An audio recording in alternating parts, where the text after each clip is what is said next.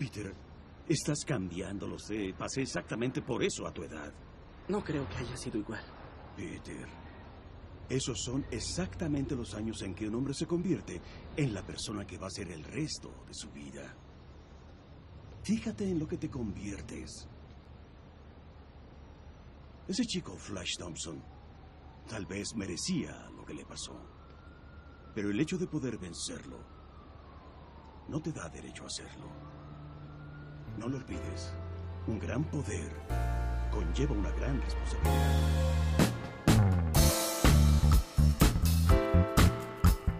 Musicalmente cinéfilo.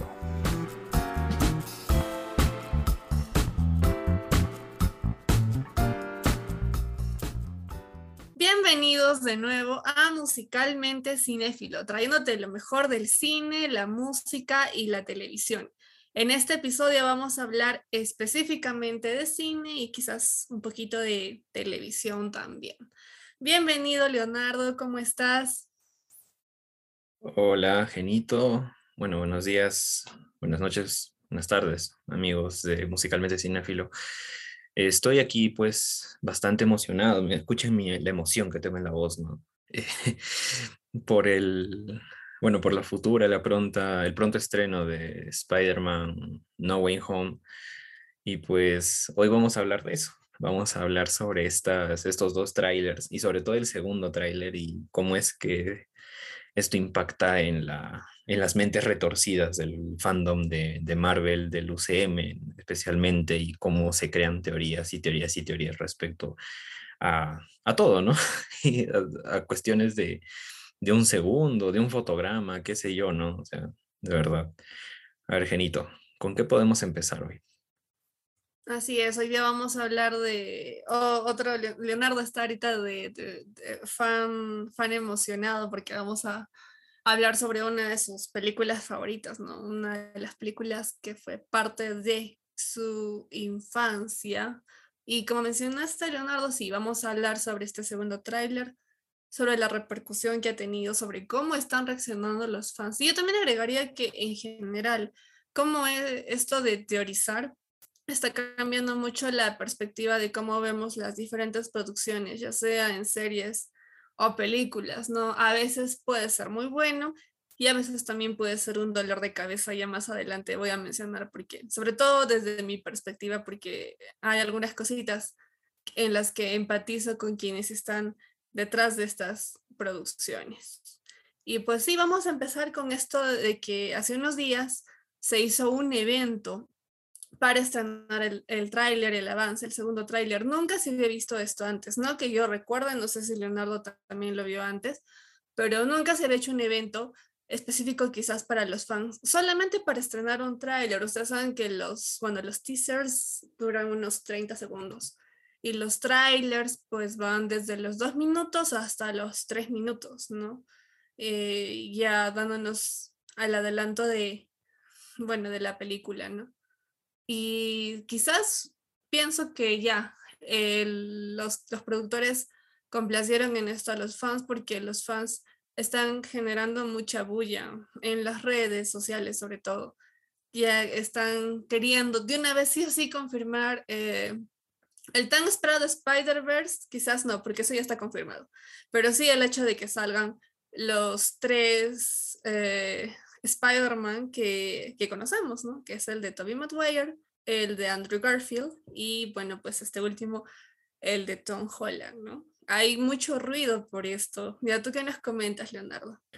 Mira, la verdad es que ese evento me dejó muy sorprendido porque ni en las películas de gran envergadura en el UCM, o sea, hace The Eternals, eh, todas las de Avengers en general, creo, ¿no? no habían tenido tanto hype como esta película. O sea, y es una película, bueno, no sé si llamarla menor, pero es una película, claro, es una película junior dentro, de la, dentro del UCM, ¿no? que va a servir como nexo para abrir más historias y más tramas dentro del UCM, pero, pero ver esa, ese, ese evento, o sea, el fandom, ¿no? Es, es una locura, o sea, literalmente es una locura que han despertado pues eh, comentarios divididos, ¿no? Diría yo. respecto a algo que solo es de tres minutos. O sea, la película dura dos horas y media, lo han confirmado más o menos de que dura esa, ese lapso. Y muchos fans esperaban ver en tres minutos prácticamente un resumen al estilo del terror, te lo resumo así nomás, o el Fede Lobo, y, y, no, y no tragarse la película entera después. Entonces, ver este, este, este evento como que nos abre puertas a, a creer de que es, es un gran riesgo el que está tomando Marvel y sobre todo Disney para sacar esta película, ¿no? Porque va a haber fans que van a salir muy felices de las salas, otros fans que van a salir molestos, que esperaban muchísimo más, y que eso es lo que también vamos a hablar ahora, ¿no? No solo el, el tráiler en sí, la trama y todo lo que concierne a ellos, sino cuál es el impacto de esto sobre los fans, ¿no? Sobre el fandom de, de Marvel y esa fea costumbre que también tienen de, de solo pedir fanservice, ¿no? Y eso es lo que Marvel a veces les da, ¿no? Entonces como que ahí estoy medio, medio terso a, aceptar de que Marvel, esperemos que esté haciendo las cosas bien. Ojalá, realmente. Sí, así es. Eh, en sí, déjame contarte, Leonardo, que esto de teorizar va mucho más allá de Marvel. Eh, no te diría ciencia cierta cuándo es que los fans de determinado producto audiovisual empezaron a teorizar eh, con lo que pasaría en la serie, pero te, diría que su origen podría salir de los famosos fanfiction que se hicieron populares a raíz de Harry Potter.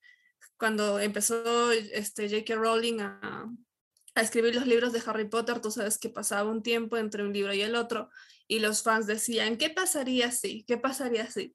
Yo personalmente quería mucho que, y shipeaba bastante a Harry con Hermione y no encontré eso en los libros, nada de nada de nada en los libros, solo un... Con Hermión. Una pequeña secuencia. Claro. Ajá. Sí, y pues una pequeña secuencia quizás que encontré en las Reliquias de la Muerte, pero uh -huh. ahí nomás quedó. Y descubrí este mundo de los fanfic, ¿no? Donde los fans pues ya tomaban estos personajes de, no solo de Harry Potter, ¿no? De diferentes películas o series o de los libros que leían y pues cambiaban un poquito la trama, ¿no?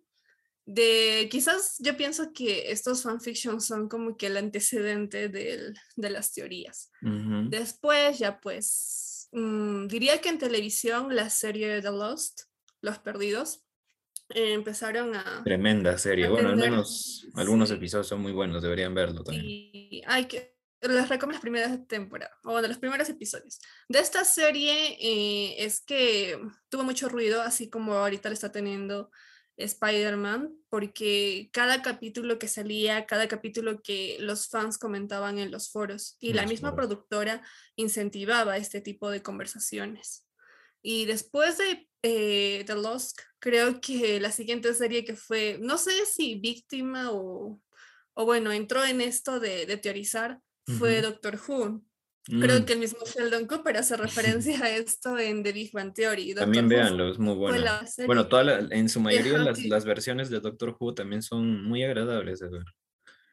Exacto. E, esta serie también fue, empezó a ser teorizada. Acá había un montón de foros en internet que tenían esta fiebre especuladora. Una de sus últimas, ahí sí diría víctimas, porque no le, le cayó muy mal, fue Juego de Tronos. Oh. Fue una de las últimas víctimas de cómo fue que los fans empezaron a teorizar y a teorizar el tema de las series, ¿no? Ya que sabemos que George R. R. Martin no había terminado con los libros y Exacto. era responsabilidad de los guionistas darle un buen final. Así tipo Breaking Bad, tipo Los Soprano, pero obvio no iba a llegar a ese nivel porque había ahí un batallón de fans que cada uno esperaba cómo quería que termine la serie, Exacto. ¿no? ¿Quién se va a sentar en el trono de hierro? ¿Cómo no, y ahora creo que también el otro problema era de que los guionistas no estaban tan comprometidos con la historia como el propio autor de la obra, ¿no? Entonces, como que ellos solo se dedican a hacer adaptaciones de las obras y cuando ya se les terminó los libros y este, el autor todavía seguía en la construcción de, los, de la demás saga, pues empezaron a hacer algo que, no sé, como un fan haría, ¿no? O sea, tratar de inventar una historia en base a lo que ya habían visto o lo que ya habían este, redactado, ¿no? Ya habían mostrado. Y pues fue muy contraveniente. Sí, así es. Y, ah, no, yo, bueno, yo estaba mencionando que la última víctima era Juego de Tronos, pero creo que en realidad fue WandaVision. Creo que esa fue la última víctima.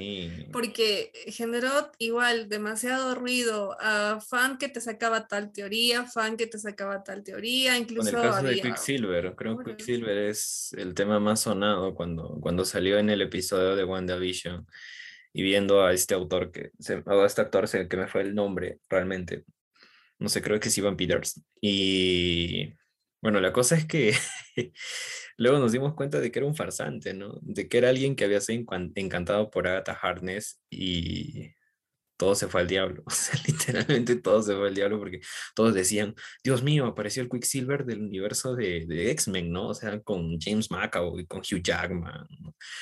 Pero después resultó que no, que no era el mismo Quicksilver que veíamos pues en esas escenas slow motion tan, tan buenardas que hacían en, en Sony, ¿no?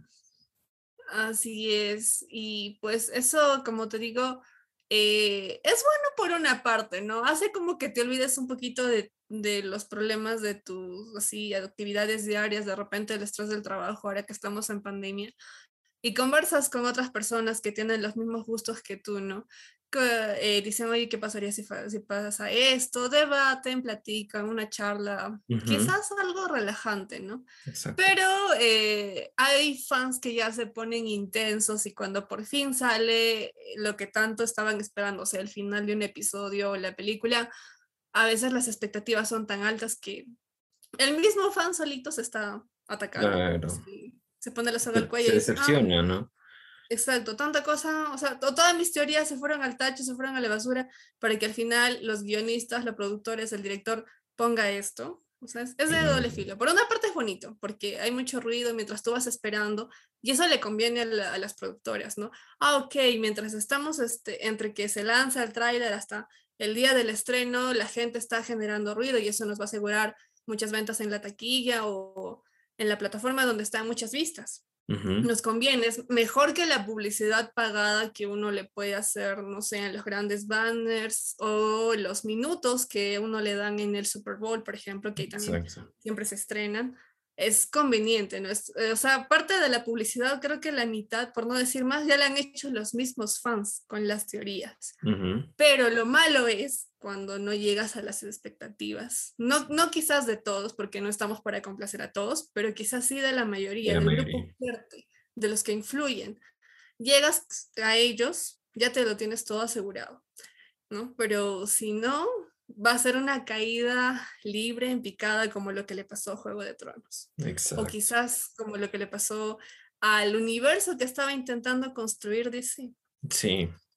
Es que en el caso de DC, creo que más que aceptar las teorías de sus fans o brindar un poco de fanservice que también hace Marvel, creo que DC, el error fue imitar demasiado a Marvel, ¿no? O sea, vieron que la fórmula era eficiente quisieron imitarla, le salió totalmente mal y, y ahora pues el universo ya no existe. A las justas todavía sobrevive ahí un poco Aquaman y, y Wonder Woman, ¿no? Claro, entonces... Pero la primera.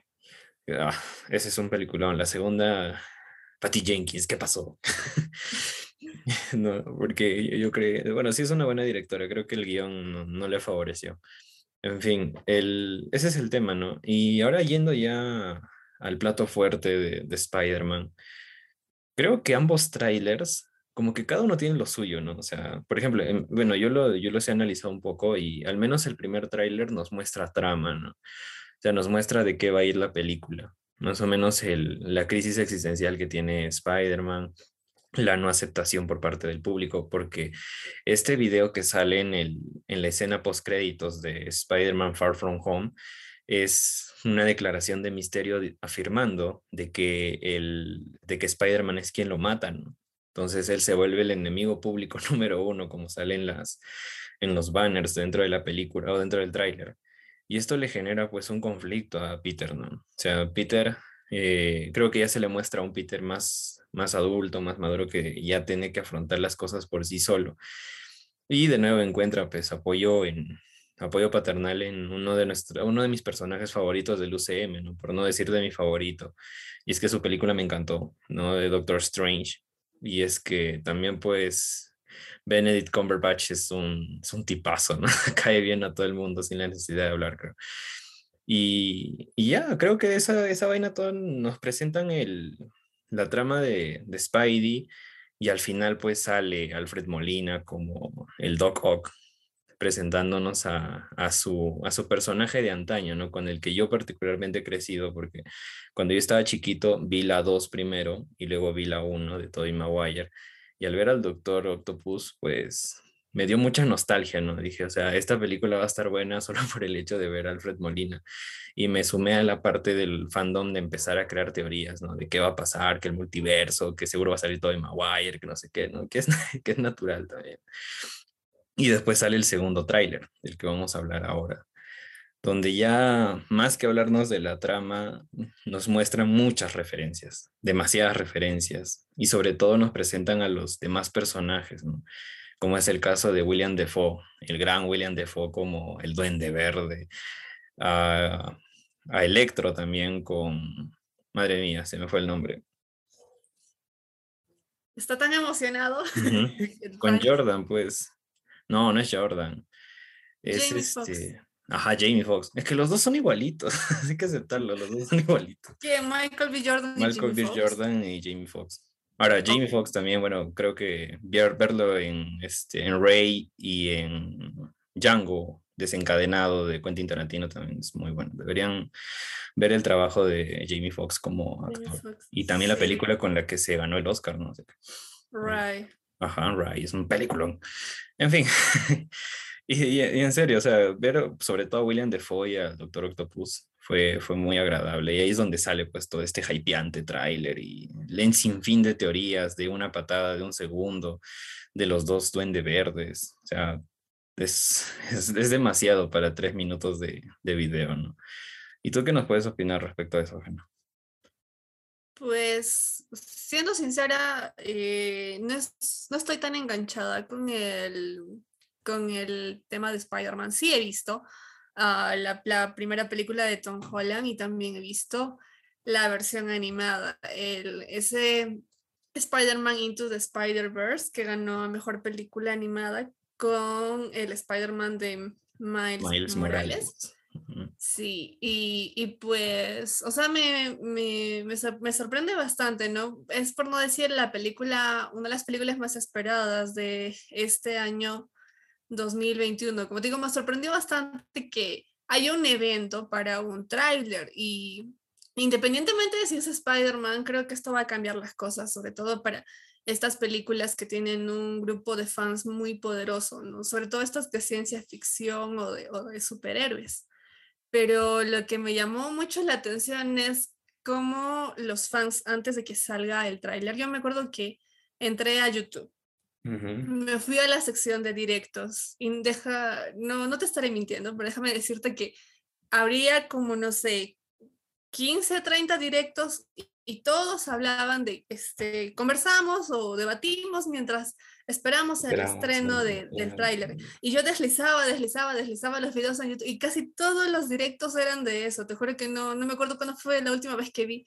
un tema, un trending topic tan así, tan fuerte. Yo que creo que se compara mucho cuando salieron los videos, eh, bueno, no sé si eran, eran, eran escenas, eran secuencias que salieron de Joker. O sea, habían, eran como seis videos que soltó este Todd Phillips para mostrar la fecha del estreno de, de Joker. Y es que cada video tenía un fragmento de la fecha. Y si tú formabas todos los videitos, salía ahí la fecha del estreno.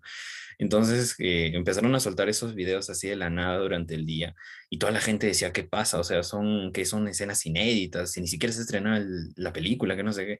Hasta que uno de estos youtubers saca esa imagen dentro de sus redes sociales diciendo de que efectivamente no solo eran este, escenas al azar, sino que al final eh, el último fotograma pues te mostraba la, eh, fecha del estreno, ¿no? Y empezaron a salir pues directos hablando de eso, de que cómo es que empezaron a armar sus propias tramas, ¿no? Creo que los mejores guionistas los encuentras en YouTube y en las redes sociales. Claro, creo que sí. Claro, eso estaba pues una estrategia, ¿no? De cómo lanzar. Está todo fríamente calculado. Quizás por ahí empezó esto de que los youtubers ya comentaban en directos, ¿no? Eso fue lo que vi. Entonces dije, ya, tanta cosa, voy a ver el trailer. Y pues ya, como, como tú mencionaste, ¿no? Ya nos explican por qué se va a dar esto, que ya se reveló la identidad de Peter Parker, tiene este pequeño, bueno, ni tan pequeño, ¿no? Pero este dilema de que ya saben su, su identidad y bueno, pues también peligra la vida de quienes están con él, sus amigos, va y le pide el favorcito al Doctor Strange, pero no le deja hacer su trabajo tal y como debe, está que lo fastidia y el otro no se, no se puede concentrar y pues el Spider-Verse, ¿no? Ahí es donde ya los universos se, se mezclan. Sí, me, me, gustó, mira, yo que no, no lo sigo mucho, le entendí muy bien el tráiler.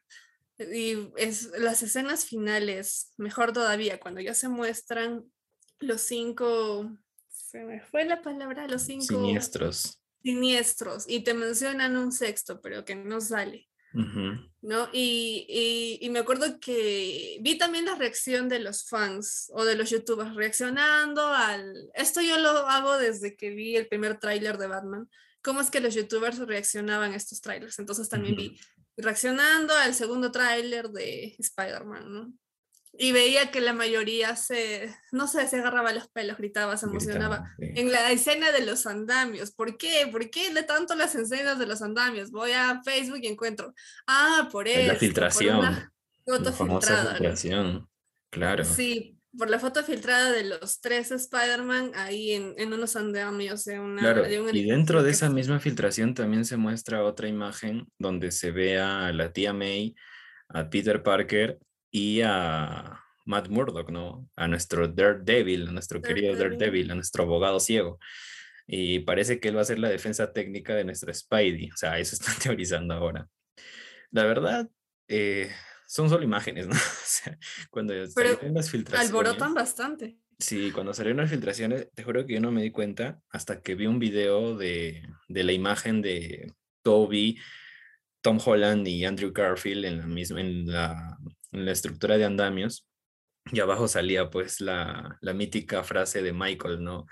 Mantenga la calma, mantenga la calma, de The Office, pues, en la escena del, del ah, incendio. Sí, lo vi. Yo me acuerdo que lo compartí en estaba, Pero él también estaba emocionado, no estaba sí. en la calma, pero Yo decía, ¿qué? ¿En qué momento salió esto? Es que a veces por la universidad uno se desprende de esto, de las redes sociales, ¿no?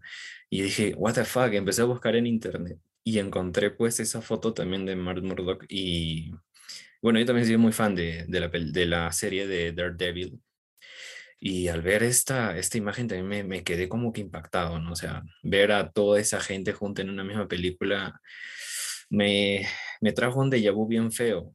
El, el caso de Spider-Man 3, de Sam Raimi. Sí, el fantasma de las navidades pasadas de Spider-Man. Exacto. Y que el exceso de personajes también es contraviniente dentro de una película, porque a veces no sabes ni cómo desarrollarlos a cada uno y termina siendo pues un, como dirían aquí en Perú, pues un chancay de lo que no esperabas, ¿no? Y eso fue lo que exactamente pasó con Spider-Man 3. Tenían tantos, tantos antagonistas, no tantos enemigos, tantos némesis, que no sabían por dónde empezar, no sabían cómo a cada uno desarrollarlo, darle su propio origen. ¿no? Que al único que le habían dado el, el, origen que realmente merecía era al Duende Verde de James Franco, ¿no? que con la muerte de su padre, él descubre el, el laboratorio secreto que tenía dentro de su mansión y se convierte en el nuevo Duende Verde para vengar la muerte de su padre, ya que se había enterado de que Peter Parker era pues Spider-Man. Pero por los demás, en el caso de, del hombre arena, en mi caso de Venom, Dios mío, o sea, es como si, como si no hubieran supido cómo este, estructurar la película en postproducción. Y eso también fue, fue bien feo. Aunque sí, también la película es disfrutable, ¿no? pero esperemos que eso no pase en este Spider-Man. Para mayores referencias, vean Space Jam 2. Ahí también hay un cúmulo de personajes y, y, y, está todo tan, tan lleno, tan apretado, tan que, que la película no, nada, los muestra y, y ya, ¿no? Y, eso es peligroso también. ¿no? Sí. Lamentablemente no hay una en cine que te den, no sé, cuatro horas como el Snyder Cut. O de repente tres horas y media, pero ahí está, ¿no? Como Exacto. la magia de los guionistas, productores, actores, todos los que están ahí encajan todo eso en esas dos horas y media que ya han confirmado. Vamos a, vamos a ver. Creo que lo bueno de esta película de Spider-Man es de que prácticamente todos los antagonistas ya están desarrollados. Y la única excusa, ¿no? La única motivación que va a ser para que combatan contra Spidey es de que provienen de otros universos, ¿no? Donde ya combatieron con él antes. O sea, eso también se muestra en el tráiler, donde dicen de que ellos ya habían muerto en las manos de Spider-Man, ¿no? Y, y, claro, o sea, es una forma muy sutil y a la vez inteligente de ya no desarrollarlos, de frente presentarlos y de que peleen contra Spider-Man. Con excepción del Doctor Octopus que dicen que tal vez se haga una alianza con, con nuestro Spidey, porque han visto de que las, los tentáculos o los brazos mecánicos de, del Doc Ock son hechos con tecnología Stark. Entonces, ahí puede ser que lo desarrollen un poco más a, a nuestro Doc. Pero por lo demás, creo que sí, podría funcionar la película de manera eficiente sin la necesidad de, de ser acelerada. ¿no? Y yo me pregunto, ¿será un fanservice o, o sí habrá algo de autor ahí Ojalá que sea un, bueno, ojalá que no sea un fanservice, porque, eh, bueno, esto tal vez no nos quite muchos seguidores, pero yo siento que el fanservice es muy dañino para el cine, realmente, porque es, es esperar algo que, o sea, güey, tú no eres el director de la película, tú no eres el guionista de la película.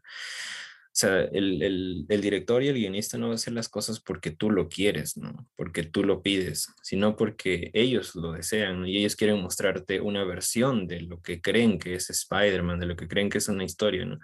Junto con Genoveva hablábamos sobre, antes de iniciar esta grabación, sobre el cine de autor, ¿no? O sea, tú llegas a la sala de cine, ves la película y la disfrutas, al margen de que creas o no creas o que con solo ver la portada te armes una teoría de que va la película, ¿no? Solo llegas y disfrutas de la película y creo que el, el fandom de Marvel debería hacer lo mismo, o sea, debería disfrutar esta película y no solo dejarse llevar y tratar de conseguir fanservice, que es para mí, a mi criterio, es muy dañino para el cine. Sí, interesante lo que mencionas. Eh, primero del hecho de que ya oh, los personajes ya están desarrollados en sus películas, entonces hay que tomarlos y hacer este universo, ¿no? Y también lo segundo, que cuando hay fanservice, que se ha visto bastante, sobre todo con Marvel, porque de no ser por el fanservice también no hubiera surgido, ah, desde mi opinión, no hubiera surgido esta serie de What If, es que nosotros perdemos la capacidad de descubrir y conocer ese universo con nuestra perspectiva, con nuestra mirada, ¿no? estamos, este, estamos viendo lo que otros han pedido que, que, veamos o lo que otros quieren que veamos, pero no descubrimos o no, no vemos qué es lo que quizás nos quiere mostrar el director o el autor de, de esa historia, ¿no? Yo también por eso estoy un poquito en desacuerdo con el, con el fanservice, ¿no? Este, nos están mostrando lo que un colectivo, lo que un grupo de personas sí o sí eh, de quizás por ganarse derecho de fan, está pidiendo porque sabe que va a vender. Y ya pues los productores con esa presión allá tiene que ser rentable, tiene que vender, entonces lo hacen. Exacto. ¿no? Pero se pierde esa capacidad de ver lo que, lo que te muestra el autor, el director. Claro, creo que yo soy muy Scorsese al opinar de que el fanservice y el cine de superhéroes está destruyendo el cine en general, ¿no? Y, es verdad también, o sea, no, no, lo voy a negar. También hay un, hay un cierto daño que le está haciendo el cine de superhéroes al ser muy comercial y al prácticamente hacer lo que el fan quiere. Mira, yo te soy bien sincero, cuando salió eh, Los Vengadores Infinity War, para mí fue un peliculón, o sea, lo disfruté de inicio a fin y fue una de las películas de Los Vengadores que menos, menos le gustó a la gente, porque Los Vengadores no ganaron porque el chasquido de Thanos fue el que prácticamente destruyó a, ese, ese grupazo, ¿no? Pero cuando sale este, The Avengers Endgame, pues ese fue un fanservice de inicio a fin, prácticamente. Y eso sí les gustó, ¿no? Entonces, igual con la muerte de Stark y todo eso, ¿no? Y que sabíamos que jamás iba a morir porque prácticamente el, el 80% del universo cinematográfico de Marvel hasta ese entonces era Tony Stark. Y, y eso me, me, desagradó, o sea, no disfruté tanto este Avengers Endgame como Infinity War, porque Infinity War para mí es un punto aparte dentro de las películas de Marvel. Y es que no tiene mucho fanservice, no es algo que yo diría que los fans pedían que, que Thanos gane. y que haga el chasquido, el famoso chasquido y que borre la mitad del universo, ¿no? O sea, eso, eso no pedía el, el fandom. El fandom quería de que a Thanos se, se, le acabe de una vez en esa película y en la otra, pues, mostrarnos otra cosa. Y cuando empiezan a desaparecer todos, pues, yo cuando estuve en la sala y vi a los fans que se quedaban mudos, están mudos, o sea, no sabían ni qué hacer, no se esperaban eso. Y ese factor sorpresa que, que tú tanto hablas, Geno, es lo que hace el, el, cine un arte, ¿no? Es lo que lo, lo, hace trayente. O sea, no es como que tú llegas al cine y ya sabes lo que vas a ver y te sientas y comes tu canchita como si estuvieras mecanizado a saber lo que estás, lo que estás viendo, ¿no? Sino de que estar este, al borde de la butaca viendo esa película y diciendo, Dios, ¿qué va a suceder ahora? ¿Qué plot twist vamos a tener en este momento, ¿no? Pero con Spider-Man creo que nos han soltado mucha información. Sí, yo creo que este, se están guardando lo... Ya, si van a salir estos tres este, actores en su versión de Spider-Man, eh, ya, pues lo, sí o sí lo van a tener que, que, sol, que soltar y ya depende de, de, de quién, de, depende de quién que se sorprenda y, y, quién no, ah, ya salieron los tres, punto. ¿no? Y yo también creo que depende de cada uno. Uh -huh. Pero lo que yo no, o sea, me da, me da pena que se está perdiendo es ese factor sorpresa, que tú disfrutes eh, como debe ser de una película, de una historia, de cómo te la están contando. No, ese es el, el factor sorpresa. Por eso a mí me gustan muchísimo las películas de, de, de autor. Las independientes. Las comerciales también, obvio, porque tienen lo que quiero, ¿no? Tienen elementos que hacen que a mí me guste bastante, ¿no? Y claro. no solo a mí, sino a una gran cantidad de personas, ¿no? Pero no todo, pues tiene que ser eso, solamente tiene que haber una combinación, ¿no? El director pone su parte, los guionistas ponen su parte, la productora pone su parte, y a los fans también pueden poner una parte, pero no todo tiene que ser como piden los fans, ¿no? Tiene Exacto. que haber ahí una lluvia de ideas, una buena combinación de, todo, de todos esos aportes, de todas esas ideas, y ya pues sale eso, una... Eso fue lo que pasó, por ejemplo, con Joker, ¿no? O sea, sigo citando a Joker porque es una de las películas que más se acerca a este rubro, que también no es una película de, de superhéroes como tal, pero, eh, bueno, de, entra en, esta, en este rango, ¿no? Y es que el, la, la, la trama de Joker no es lo que el fan esperaba, o sea, para nada, o sea, para nada, o sea, ellos lo único que sabían era que la película iba a ser deprimente e incómoda. Y obviamente lo fue, pero no sabían nada más. Ellos empezaron a hacer teorías de que iba a salir Batman, que no sé qué. Y entonces no, no, salió nada de eso, de que iban a culpar a Arthur Fleck de la muerte de, de los padres de Batman, ¿no? Entonces lo único que muestran ahí es de que el papá de Batman también supuestamente era el padre de, del Joker, ¿no? Y, y ya. Entonces, eh, pues creo que ese factor sorpresa de ver cómo es la construcción del personaje, cómo te lo muestran y cómo culmina la película de una forma tan, no, no sabría decirlo tan victoriosa, pero creo que caótica, muy al estilo de Joker, pues te da ese, esa, esa trama finalizada, como que ese, esa conclusión que tú buscas como, como fan, ¿no? sin la necesidad de decir, me estás haciendo un fanservice, sino que realmente has disfrutado la película. Entonces, eso es lo que Marvel tal vez no entiende, que, están mecanizando mucho sus películas a, que, a tratar de obtener lo que el fan quiere y, y ya, que yo considero que está muy mal, realmente. Sí, buen ejemplo el que pones del Joker, porque es un personaje recontra comercial, ya sabemos que es el enemigo de Batman, ya hemos visto sus orígenes, sus historias en otro tipo de producciones. Y sí, tomo este personaje que es súper conocido en los cómics, súper comerciales, uno de los mejores villanos, y hago una historia de él, ¿no? Una historia uh -huh. casi más humana porque toca el tema de los trastornos mentales, enfermedades mentales y y hago esta historia, ¿no? Pero no lo voy a alejar del completo de su universo. Hay guiños a, a, Batman, hay una relación casi directa con Batman, pero no te estoy diciendo explícitamente que es Batman, ¿no? O sea, encajar todo eso, pucha, hay que, no usas esa palabra, pero, o sea, hay que tener una, una mente, una imaginación, una creatividad así tal, ¿no? Y pues vamos a, a ver ahora cómo va todo eso. Y y hay una cosa que los fans, que también me llama mucho la atención, y eso se ve mucho en, en los Marvelitas, sobre todo, ¿no? Y también en los DCitas también he observado eso, de que cuando ven una película, piensan que es una adaptación de los cómics. O sea, dicen, no, es una adaptación de los cómics y tiene que ser fiel a los cómics. Porque claro, eh, Zack Snyder hace eso, ¿no? Con el caso de, de los vigilantes, ¿no? The Watchmen es, es una copia fiel del cómic, es como si hubieran pasado el cómic a, una animación o bueno, a, un live action. Pero en el caso de Marvel, yo creo que los fans deberían bajarle dos puntos a su, a su hype y empezar a creer de que los mismos guionistas y los directores de estas películas quieren mostrarles una versión de, de sus personajes, ¿no? De sus superhéroes. Y es que si no fuera eso, también los escritores e ilustradores de Marvel, de DC y de todas estas casas de cómics no crearían estos cómics, ¿no? No harían ese universo enorme que hay dentro de los cómics si solo se basaran en un cómic, ¿no? Y que de ese cómic surgiera una historia. O sea, si, si todo se basara en una sola historia, pues viviríamos en un mundo cuadrático, ¿no? Y que eso también es un problema para los, para los fans de Marvel porque piensan de que cuando sale una película tiene que ser fiel a los cómics, no tiene que ser tal cual, porque yo quiero que sea tal cual, de que yo quiero verlo como, como las películas de Zack Snyder, ¿no? Pero no, no, no es así, o sea, jamás va a ser así porque la, la imaginación, bueno, la imaginación no tiene límites al final. Y cada guionista le va a dar su toque, ¿no? Su punto de vista a cada, a cada personaje. Lo vimos ahora con, bueno, con Eternals, y, es que Eternals en, en ninguno de sus, de sus partes eh, trata de imitar a los cómics, o sea, solo son referenciales, creo que solo son de nombre nada más. Y en lo demás, pues es los propios guionistas y la propia directora la que hace lo suyo, ¿no?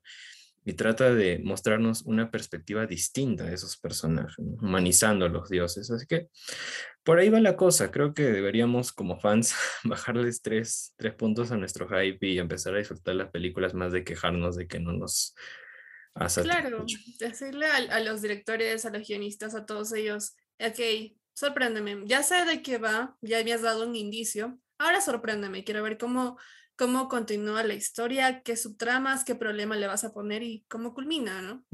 Porque como tú mencionas justamente el caso de Eternals, eh, yo, yo tengo muy, ah, no la he visto, tengo muchas expectativas con esta película porque sé cómo es el trabajo de Chloe Zhao y justamente porque sé cómo es el trabajo de Chloe Zhao es que quizás los fans no lo han entendido muy bien, ellos esperaban más cosas tipo Los Vengadores, pero Chloe Zhao sí o sí le ha puesto su, su toque, su, estilo de directora. Es su película al final. Claro, y he visto este, fans molestos y diciendo, ay, es recontra aburrida, tantos buenos personajes, tan buen cast para que me estés mostrando un documental. Eso fue lo que dijeron. Yo he visto un documental, yo no he visto una película de superhéroes y dije que, bueno, es Chloe Zhao, ella tiene ese toque de filmar eh, escenas y secuencias al estilo documental, lo vimos en Nomadland. Quizás eso le puso a Eternals, pero es, es su estilo, ¿no? Y, ya no me estoy dejando llevar por eso. Ah, espero de todos modos ver la película y yo misma sacar mis conclusiones, ¿no? Pero eso fue lo que decepcionó a los fans. Así ella ha puesto su toque, o sea, no, no, no, es todo lo que le piden, no todo comercial, ella también ha puesto su toque de autor y eso es lo que a mí me gusta. Pero también hay hay algunos que, o sea, no van, no, no combina, pero habría que ver cómo lo ha hecho Chloe Y, viendo el tema de, eh, a ver tú. Eh, bueno, eh, es que hay un detalle, ¿no? O sea, eso también importa mucho de la calidad de productores que tengas. En el caso de, bueno, James Gunn opinó esto, ¿no? O sea, dijo de que si bien él ha trabajado con ambas casas, con Disney y con Warner, ¿no? Trabajando con los, este, Suicide Squad y con eh, Los Guardianes de la Galaxia. Y él menciona de que en Disney, sobre todo eh, Kevin Feige, es muy meticuloso con las películas que suelta y, es, y también interviene mucho dentro de, dentro de las grabaciones. Entonces, como que al parecer a Chloe Zhao le han dado mucha libertad creativa, ¿no? Porque bueno, también es una ganadora de Oscar. claro, y como que un poquito más de estatus, ¿no? Exacto. Y, y, ahora este, James Gunn dice, yo he filmado en Warner y en Warner me han dado totalmente la libertad creativa de hacer lo que me viene en gana. Y eso se muestra en la película. este, Suicide Squad, la versión de James Gunn es una... Es, es un James Plotation, creo, porque explota todo lo que es James Gunn en su esencia. Y eso creo necesitamos también en el cine de Marvel. Yo soy Marvelita, me considero Marvelita. Y creo que debo hacer este disclaimer porque con todo lo que he hablado, tal vez muchas personas digan, ah, está atacando a los de Marvel porque no, solo sigue a DC. O sea, yo también soy muy Marvelita. Veo a Spider-Man desde que soy niño. No digo cuál es el mejor Spider-Man, que eso también lo conversaba con Genoveva. Creo que el mejor Spider-Man es para cada quien, ¿no? El que elija claro, cada en, uno. En tu caso, Leo, es Toby, ¿no? Claro, porque... Pero un claro, factor que nostalgia, quizás. Exacto, y, y hay más que eso, ¿no? O sea, voy a citar a un youtuber que, que hace también videos sobre cómics y películas de superhéroes, que es este Mr. X. Y este tío menciona de que en realidad no existe un, un mejor Spider-Man, sino con el que tú viviste en tu generación. O sea, para mí, ¿no? Que yo viví mi niñez pues entre el año 2007 hasta el 2013. eh, para mí el mejor Spider-Man era Tobey Maguire, ¿no? Porque yo crecí viendo a Tobey Maguire.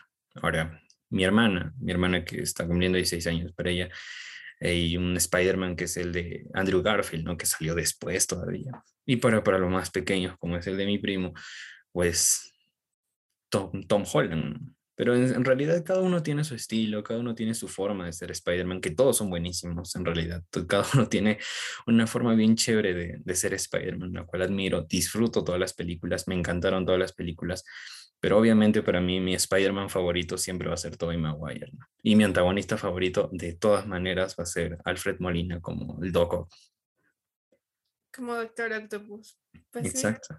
Sería de verdad, si es que será genial ver a estos, a estos tres Spider-Man. Ahí vas a encontrar de- en la sala de cine diferentes generaciones, cada uno buscando ver a su, A su Spider-Man. Spider-Man, ¿no? Exacto. Ah, con el que creció, al que vio. Ahora, viéndolo desde la manera en que tú me, me contaste, Leo. No sería genial si es que se dan, solamente nos queda esperar hasta Claro. siempre. Y yo la verdad lo digo de manera personal. Si es que no aparecen los tres Spider-Mans, igual lo disfrutaría porque están dos, dos de mis actores favoritos, ¿no? O sea, está eh, eh, William Defoe y está Alfred Molina, o sea, son actorazos ambos. Ahora, quieran ver a William Defoe, vean El Faro, vean a, a Van Gogh también, o sea, son películas donde William Defoe también explota todo su, todo su abanico de actoral tan grande que tiene ese hombre. Y bueno, Alfred Molina pueden verlo en Frida también cuando, cuando sale con Salma Hayek, si no me equivoco. Ah, sí, en Es que Salma sí. Hayek hace de Frida. En fin, son, son actorazos que, que se dedicaban mucho al cine independiente y se animaron a ser antagonistas en una película comercial como las de Spider-Man. Cuando yo vi a Alfred Molina en la 2, yo no sabía ni quién era, no tenía ni la más remota idea de quién era Alfred Molina. Pero luego me dijeron, no, es el que sale en Frida. Y yo, ¿qué es Frida? Y ahí es donde descubrí que también existía otro universo más allá de las películas de superhéroes y había un cine independiente, ¿no? Que era muy, muy profundizado por Miramax, ¿no? Que eso también es otro detallito que vamos a hablar más adelante, el caso de Miramax y de nuestro amigo eh, Harvey Weinstein, ¿no? En fin, Ah, así que hay sí, un montón de- ah, viendo eso de la, esta película, también hay que ver qué tanta, cuál- qué tanta este, creatividad o li- libertad para, para hacer la historia le han dado al, al director, ¿no? Como lo que estabas mencionando de Chloe Zhao, de Ujú. Eternals, de James Gunn, ¿no? Como tú dices, aquí no solamente está trabajando Disney, aquí también está trabajando Sony. Exacto. vamos a ver cómo va, porque sabemos que Disney filtra muchas cosas. Sí, tiene esa eh, o costumbre. censura muchas cosas, cosa que Sony lo hace. Te apuesto que si solamente era idea de Sony, Sony lanzaba. Si es que había otros Spider-Man, creo que los lanzaba de frente a los Sí, tres. no hubiera tenido problema.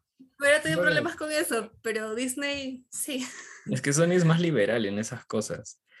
Y ahora también ese es otro detalle porque esta es la última película de Spider-Man dentro del universo cinematográfico de Marvel en base al contrato que tiene Marvel con, con Sony, ¿no?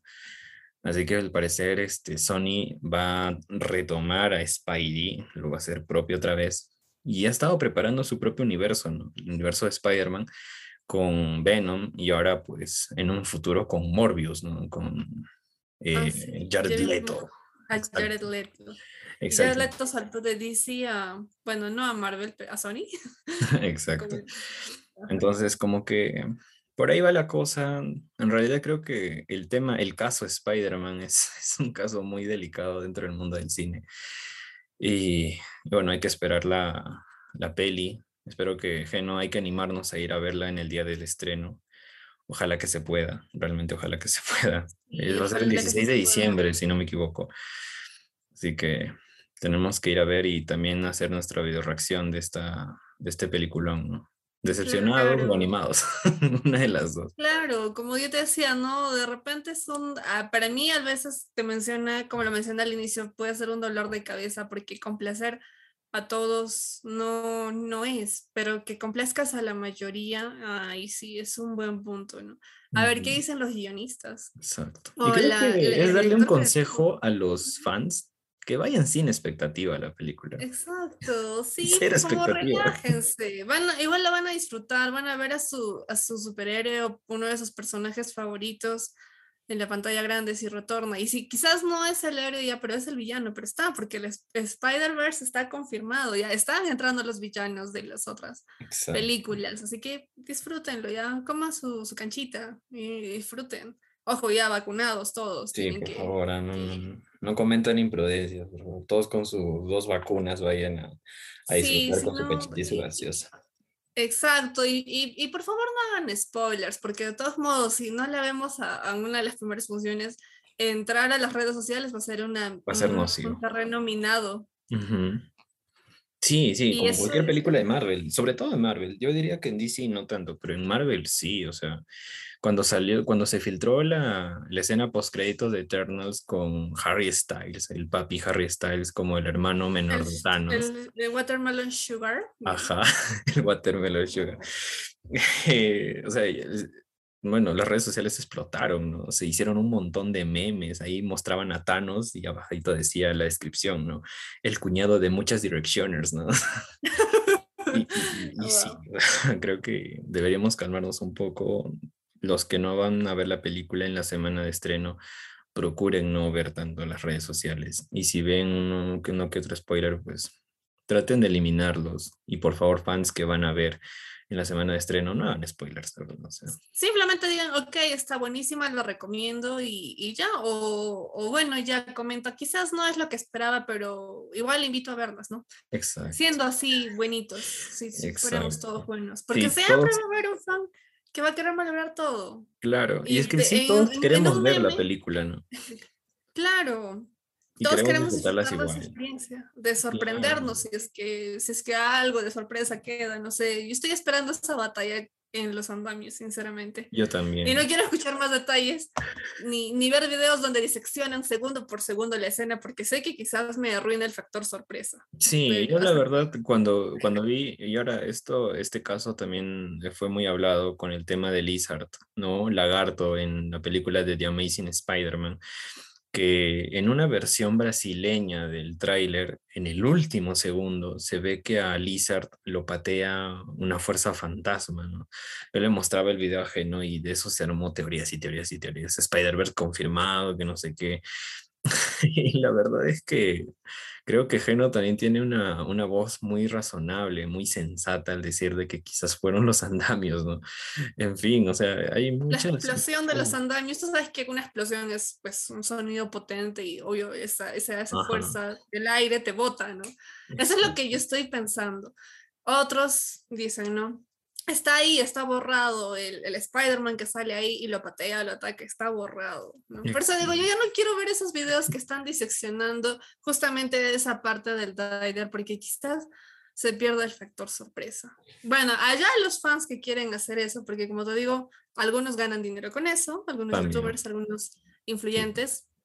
Ya lo pueden hacer, pero otros, si no se quieren arruinar la, la, la experiencia en sí de ver la película, no lo hagan. Sí, creo que somos buenos influencers, ¿no? O sea, nosotros no somos del lado de que queremos destruirle la infancia y, la, y el hype a muchos fans, ¿no? sino que creo que al final de, de, este episodio, a manera de conclusión, podemos decir de que disfruten de la película, al margen de que aparezca o quien no aparezca, disfrútenlo. Es lo que queremos, que disfruten de la experiencia de ir al cine, comer su canchita, eh, ir con sus amigos y, ver la película, ¿no? Y luego al salir del cine y comentar, sí, fue una bonita experiencia, una gran experiencia, fue emocionante, me, me encantó, me gustó. Y listo, pero sabemos muy bien que hay también el otro tipo de fans que quieren siempre fastidiar. Esperemos que no, no haya mucho. Hay que tratar de evitar esos fans tóxicos. Exacto. Bueno, Geno, despide este podcast que hemos hablado prácticamente de todo. Ay, sí, es una, una mezcolanza. Sí, pero creo que es necesario y creo que se va a entender porque hemos hecho casi un, un discurso anti, anti fanservice, ¿no? Creo que debería llamarse así nuestro, nuestro episodio. Pero nada, Geno, despide el episodio. Oh, ya. Estaba tan bonita la, la, charla de todo esto. Sí, pero pareció musicalmente cinéfilo mezclado con Coffee en Chila. O sea, me ha gustado. Sí, me ¿ah? parece que sí. Nos hemos desahogado con los malos fans de Marvel. Con los malos fans y los tóxicos fans, creo que en general.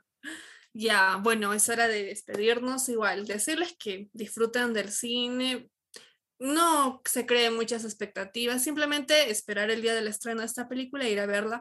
Nosotros también vamos a ir a verla y ya en su momento compartir ya con ustedes nuestras reacciones, nuestra reseña de cómo es la película. Un saludo a todos y cuídense mucho, ya saben, no creen tantas expectativas. Exacto. Y como dice el tío Ben, ¿no? Un gran poder conlleva una gran responsabilidad por favor, si viste la película en la primera semana de estreno, no lo compartas, ¿verdad? Yo sé que te mueres por hablar de la película, como todo que, sale del cine.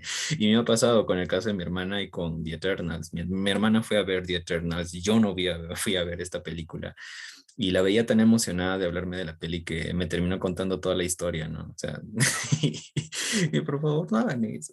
No, no hagan eso, no sean malos con los fans, no le arruines la experiencia, el factor sorpresa al otro fan. No, pero aunque ni crean, hay algunas personas, como en mi caso también, eh, cuando se estrenó Los Vengadores en Endgame, ¿no? Yo recuerdo de que habían filtrado un montón de imágenes, un montón de escenas, sobre todo la escena del chasquido de Tony Stark, ¿no? Y aún así disfruté de la peli, ¿no? Pero es eso que no, no le sirva de excusa para decir, ok, lo vamos a hacer entonces, ¿no? Porque esta es una película creo que de más envergadura que la otra, ¿no? Que sí, hay fans que ya les resbala, ok, está el tráiler, o bueno, está el spoiler ahí ya bien directo, en la cara me lo ponen, pero igual van a disfrutarlo. Pero hay otros que no, que sí quieren sorprenderse, quieren emocionarse, como es mi caso. ya, por favor, a esos fans. Sí, por favor, no hagan eso. o vamos a hacer una, una, campaña no spoiler en, en, nominativo para que no hagan eso. Claro, creo que sí. ¿Cuánto te ha puesto, no sé, qué cantidad de dinero que a las, no sé, a las dos, no le doy ni dos, una hora de que eh, se esté proyectando la película, si es que hay, eh, si es que están estos tres Spider-Mans, alguien le toma una foto, le sube a la, a la red social y ya está. Sí, por favor. Y, si van, a, van a, spoilear, eh, pongan su aviso gigante ahí arriba, ¿no? Alerta de spoiler. alerta spoiler con el, por favor, con el, con la sirenita roja de emoji, por favor, pónganlo ahí, ¿no? Alerta spoiler, porque ¿cuánto te he puesto que sí? Y, y, los curiosos, como yo, van a hacer clic y oh, la imagen ahí de los tres. Exacto. Pero puede, puede ser para bien para mal, ¿no? Los fans que tanto esperaban eso para correr al cine a ver, y los fans que quizás son como yo, ah, bueno, gracias. Eso es todo. Adiós. ok, esperamos la siguiente película. Muy bien, bueno, yo también me despido, cuídense mucho, vayan al cine con cuidado, vayan al cine, vayan al teatro, bueno, si van a ir a algún concierto, vayan con mucho cuidado, disfruten también del concierto, de la buena música, al menos aquí en Perú ya se han reanudado las, los conciertos multitudinarios y las, las entradas al teatro, ¿no? Que también es muy bonito ir al teatro, disfruten de, esa, de ese show en vivo que hacen. Depende de los gustos de cada quien, ¿no? como el caso mío de que me gusta ver hablando huevadas, creo que podría ir a verlos en el del Teatro Canut. O si no, verse alguno que otro monólogo que están dentro de todos los teatros que hay ahí en Lima, ¿no? Así que vayan al teatro, vayan a los conciertos, disfruten, reactiven la cultura, porque eso es, lo, eso es importante también, ¿no? Tengo una compañera que pertenece a un elenco de danza que todos los domingos participan en la plaza de Jockey eh, allá en Lima y vayan a verlos. El espectáculo es muy bonito, yo lo fui a ver hace un tiempo y es, es espléndido, ¿no? Así que muy fuera del cine, muy fuera de todo, disfruten de toda nuestra cultura y de todo este bagaje escenográfico que nos pueden mostrar dentro de nuestro país y en el mundo entero también que nos escuchan. ¿no? Así que es todo por hoy. Espero que hayan disfrutado de esta bonita charla y pues adiós. Adiós.